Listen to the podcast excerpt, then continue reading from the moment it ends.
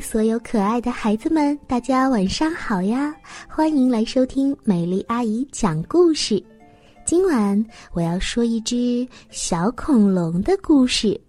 不过，故事的一开始，它可不是一只人人喜欢的恐龙哦。究竟是为什么呢？一起来听《爱唱歌的大恐龙》。有一栋很大很大的楼房，在这楼房的最顶层住着一只人人讨厌的大恐龙。嘿，为什么大家都讨厌它呢？哼，因为啊，它经常发出一种非常非常可怕的声音。怎么形容呢？哎呀，总之就是特别的刺耳难听。这只大恐龙每天喜欢站在窗户旁边，从早到晚，一首接着一首的大声唱歌。它的声音呀太大了，而且它的歌声实在是太吵了。有人觉得耳朵不舒服，有人觉得头皮发麻。他们常常被大恐龙的歌声震得两脚打颤，脑袋抖个不停。有一天早上，大恐龙又拉开嗓门，大声的唱了起来。一栋一栋的大楼开始摇晃了，没多久，这大楼就倒了。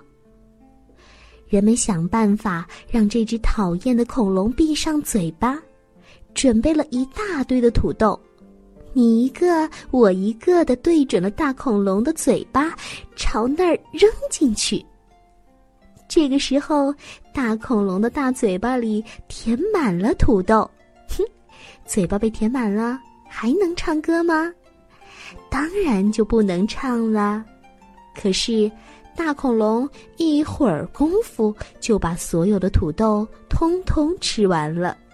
看来这个办法不行啊，那再想其他的办法吧。大家又准备了一个好大好大的玻璃罩，用一部分好大好大的机器把大恐龙住的大楼罩了起来。哎，这一下子大恐龙的声音出不来了吧？呃，可是，大伙儿看呢，这大恐龙眯起了眼睛，翘起了尾巴，用力的放了一个咦又香又臭的大臭屁。哎呀，哦，大恐龙应该是刚刚吃了那么多的土豆泥，这臭屁呀，把玻璃罩都给炸开了，整个城市一下子变成了臭烘烘的臭屁城。大恐龙又开始快乐的大声唱歌了。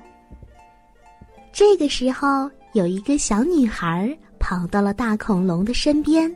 轻轻的在他耳边说了一句话，你们想知道这个小姑娘说了什么吗？哼，她说：“恐龙先生，你的声音太大了，我们大家都不喜欢，你可以轻一点吗？”大恐龙红着脸点点头说：“哦，是吗？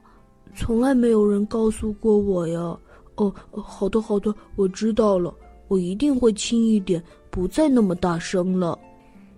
别说，恐龙把自己的声音降低之后，这歌声好听多了。从此啊，它的歌声不再刺耳，也不再难听了。小朋友们，记得在公众场合的时候，我们的音量也要放小一些哦。